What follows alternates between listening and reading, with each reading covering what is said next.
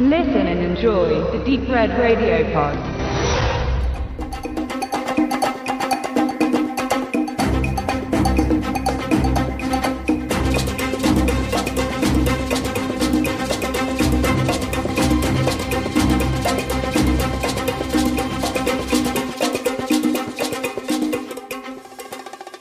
Hallo liebe Hörer und willkommen zurück zu unserem Mission Impossible Special, das TV-Serien-Spezial Cobra übernehmen Sie, der zweite Teil. Ich bespreche die Staffeln 4 bis 7, darunter ausgewählte Episoden, sieben an der Zahl, und steige sogleich ein mit einem Dreiteiler, The Falcon Part 1, 2 and 3. The Falcon, zu Deutsch Der Falke, ist das längste Beispiel einiger weniger Episoden-Anthologien innerhalb des Mission Impossible-Universums. Hin und wieder, so kam es vor, da hatte man Doppelfolgen gedreht, der Name der gleichen Episode nur mit den Anhängseln Part 1 and Part 2. Für die Zuschauer natürlich auch doppelter Gehalt.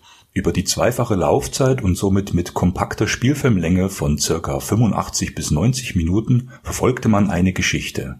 Die Doppelfolgen boten die Möglichkeit, tiefer, ausgedehnter, ausgeprägter in die jeweilige Plotstruktur um einen Auftrag einzutauchen. Und es ist tatsächlich eine der positiven Eigenschaften einer heutigen DVD-Kollektion, wenn man dann die Episoden auch unmittelbar hintereinander wegschauen kann. Denn im Original-TV-Format war der potenzielle Effekt eines Spielfilmerlebnisses durch die Doppelfolge ja immer noch bewusst unterbrochen, da die zweite Folge erst eine Woche später zu sehen war. Der Falke ist die ausgeprägteste, möchte sagen, ja, Spielfilmerfahrung dieser Original-TV-Serie Mission Impossible. Denn sie ist die einzige, die über drei Episoden geht. Part 1 bis Part 3. Das heißt über 125 Minuten Story. Zum Inhalt möchte ich an dieser Stelle nur Umrisse verraten. Ein sich eigenmächtig zum Diktator krönen wollender General, der seinen eigenen König inhaftieren ließ und dessen Gemahlin nun für sich beansprucht, muss ausgetrickst, drei seiner taktischer Opfer gerettet, also aus dem Königshaus geschmuggelt werden und sein hinterhältiges Komplott zerbrochen werden. Doch ist der bösartige General ja selbst ein guter Taktiker, es ist also immer wieder vollster Einsatz und sorgfältigste Planung beim Team gefragt. Besonders hervor in dieser Folge The Falcon tritt Leonard Nimoy in der Rolle des Magiers, der den naiven Königsstellvertreter, dessen im Geiste immer noch auffällig kindlicher Bruder, in seinen Bann ziehen soll und der aufgrund der durch den Magier selbst auferlegten Regeln des Sicherheitssystems des Regierungshauses überwunden werden kann. Der Falke ist eine über zweistündige Tour de Force, quasi ein Best-of aller bis dahin im MI-Serienkatalog vorkommenden Tricks und Kniffe einschließlich aufwendiger Masken und ein Vorbote für die von Brad Bird mit überwachten VFX in Tom Cruises vierten Phantomprotokoll, einer schier unsichtbaren Leinwand, auf der ein der Umgebung angepasstes Bild samt Hintergrundvisualisierung und sich bewegender, von Film projizierter Personenbewegung sichtbar wird, so dass in der Folge die echte Person in Wirklichkeit an einem ganz anderen Ort aktiv werden kann Ähnlich der Episode der zweiten Staffel The Seal, den ich schon besprach, ist hier auch wieder ein Tier, natürlich der namensgebende Greifvogel der Falke samt besonderer Funktion ein Teammitglied.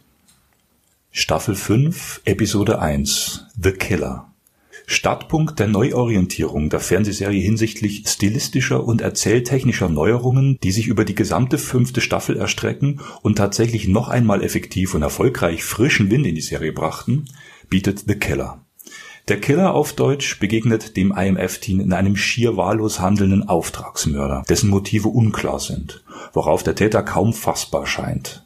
Abseits von politischen oder sozioökonomischen Interessen des sich global erstreckenden Auftragsgebiets des IMF steht ihr ein höchst persönlicher Krieg an der Tagesordnung. Sehenswert, gut gemacht und in der ersten Episode der Reboot-Serie gleich mal direkt kopiert. Kommen wir zwei Folgen weiter zur Episode 3 der fünften Staffel. The Innocent, zu Deutsch Die Giftmischer, überrascht mit einem völlig neuen Konzept der Mischenstruktur. Anstatt einen offiziellen Auftrag anzunehmen und mit dem Team dessen Umsetzung zu planen, kommt das berühmte Tonband mit der IMF-Nachricht überhaupt nicht vor.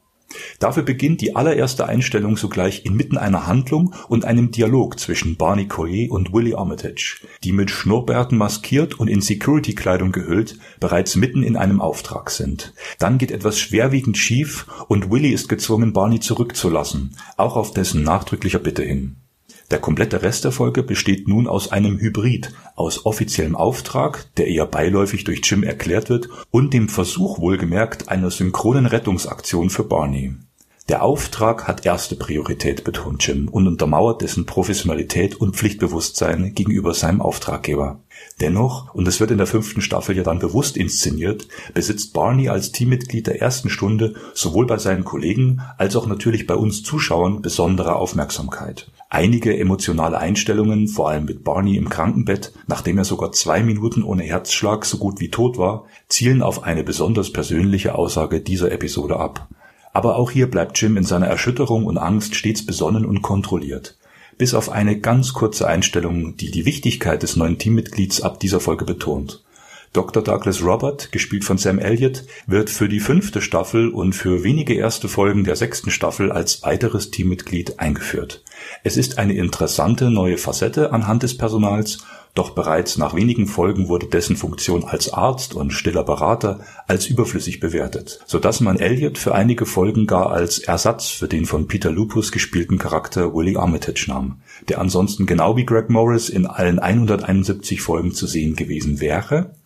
Dennoch ist Dr. Douglas Robert bisweilen auch als Dr. Lang oder nur Lang genannt, eine interessante, wenn auch nur kurzzeitige Ergänzung zum IMF-Staff. Nur kurz erwähnt und im Zusammenhang mit Season 5 möchte ich Homecoming als ein weiteres Beispiel dafür nennen, wie in Staffel 5 die übliche Mission Impossible Rezeptur alterniert wurde. In Homecoming, wie der Name schon sagt, kommt Peter Graves alias Jim Phelps in seine Heimatstadt zurück. Und es soll mehr erklärt werden, woher dieser Charakter Jim Phelps stammt, was seine Hintergründe sind.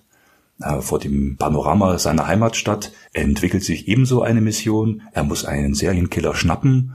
Teils Mystery, teils Polizeiprozedur fällt diese Episode anhand seines Autors auf, Lawrence Heath, der die moralische Verworfenheit der Bevölkerung in dieser Heimatstadt mit dem Geschichtshintergrund des Vietnamkriegs verbindet. Wer von wem falsch angeklagt ist, wo Misstrauen herrscht und wie dieser Fall letztlich nur durch Jims persönliche Bindung zu seiner Heimatstadt gelöst werden kann. Eine ganze Staffel und fünf Episoden weitergesprungen, kommen wir zu Staffel 6, Episode 9, Invasion. Eine von Mission Impossibles besten frühen Episoden ist Operation Rogosh, den ich anfangs im ersten Teil dieses Specials bereits erwähnte. Dort musste das Team einen fremden Terroristen davon überzeugen, wieder in seinem Heimatgebiet zu sein und dort gleich aufgrund Verrats zum Tode verurteilt zu werden. In der Folge gestand dieser alles, was er bisher getan bzw. geplant hatte, um die Vereinigten Staaten zu bekämpfen. Cold War at its best. In Invasion knüpfen die Drehbuchautoren direkt an diese düstere Vision von Rogosh an, in einem Spannungsgeflecht zu verwirren und wieder entwirren, auf welche innerpolitisch düstere Apokalypse die Welt zusteuert Neben dem mehr auf populistischen Entertainment angelegten 2000, in dem es unter anderem um radioaktive Sprengköpfe geht, überzeugt vor allem Invasion mit Kevin McCarthy als Spion, der sich in einem natürlich inszenierten Amerika wiederfindet, das bereits durchgängig von Spionen der Europäischen Union infiltriert ist der großartige Unterhaltungsfaktor entsteht in Invasion aus dem häufig erfolgreich im MI-Universum angesetzten Prinzip, die Konventionen, auch die eigentlich logischen Erwartungen und Schlüsse der Figuren innerhalb des Universums zu untergraben. Der von McCarthy gespielte Spion erfährt wider Erwarten Unverständnis und Ablehnung von den Leuten, die er eigentlich auf seiner Seite sieht, den europäischen Spionen. Da seine Grundsätze gebrochen werden, bricht er nun selbst ein und offenbart zu vieles. Einfache Spielchen und Tricks sind das nicht mehr. Mission Impossible visualisiert auch in den Kinofilmen mit Tom Cruise immer wieder, dass erst der komplette Morast einer Verschwörung bis auf den blanken Untergrund abgetragen werden muss, um die Wahrheit ans Licht zu bringen und somit den Fall zu lösen. Das soll das Ende von Staffel 6 gewesen sein. Und in Staffel 7 entfernten sich die Macher von dem anfangs klassischen und überzeugenden Konzept der Cobra übernehmen sie Reihe und ich möchte diese Staffel 7 vor allem in diesem Zusammenhang erwähnen, dass Stil und Formeln immer beliebiger und abstrakter wurden, bis hin zu viel Mystery und Absurdität. In Episode 17, einer sehr späten Episode der kompletten Reihe, Staffel 7, Episode 17, The Fountain, wird gar die Quelle der ewigen Jugend entdeckt. Die Darsteller wedeln in quasi altrömischen Tunikas durchs Bild, Das passt dann höchstens in einem durchwachsenen Fluch der Karibik-Teil rein und es kam in dieser Skurrilität noch nicht mal in irgendeinem der Roger Moore James Bonds vor, wenngleich etwas bunt ja immer gern gesehen war in den oftmals unterkühlten ernsten Agentenfilmen. The Fountain, die Wunderquelle, so der deutsche Titel, steht zum Ende der Originalserie in einer Reihe mit Titeln wie The Western, The Pendulum oder Imitation, die allesamt wie eine noch schnell zu absolvierende, dabei krampfhaft ungeschickte aussehende Kür durch verschiedene Subgenres wirkten.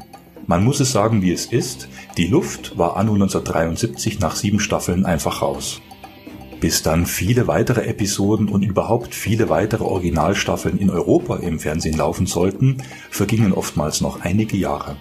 Letztlich wurde Mission Impossible noch während der 1980er Jahre und dann im Zuge der Reboot-Serie verstärkt auch wieder in den 1990ern erfolgreich im TV gezeigt.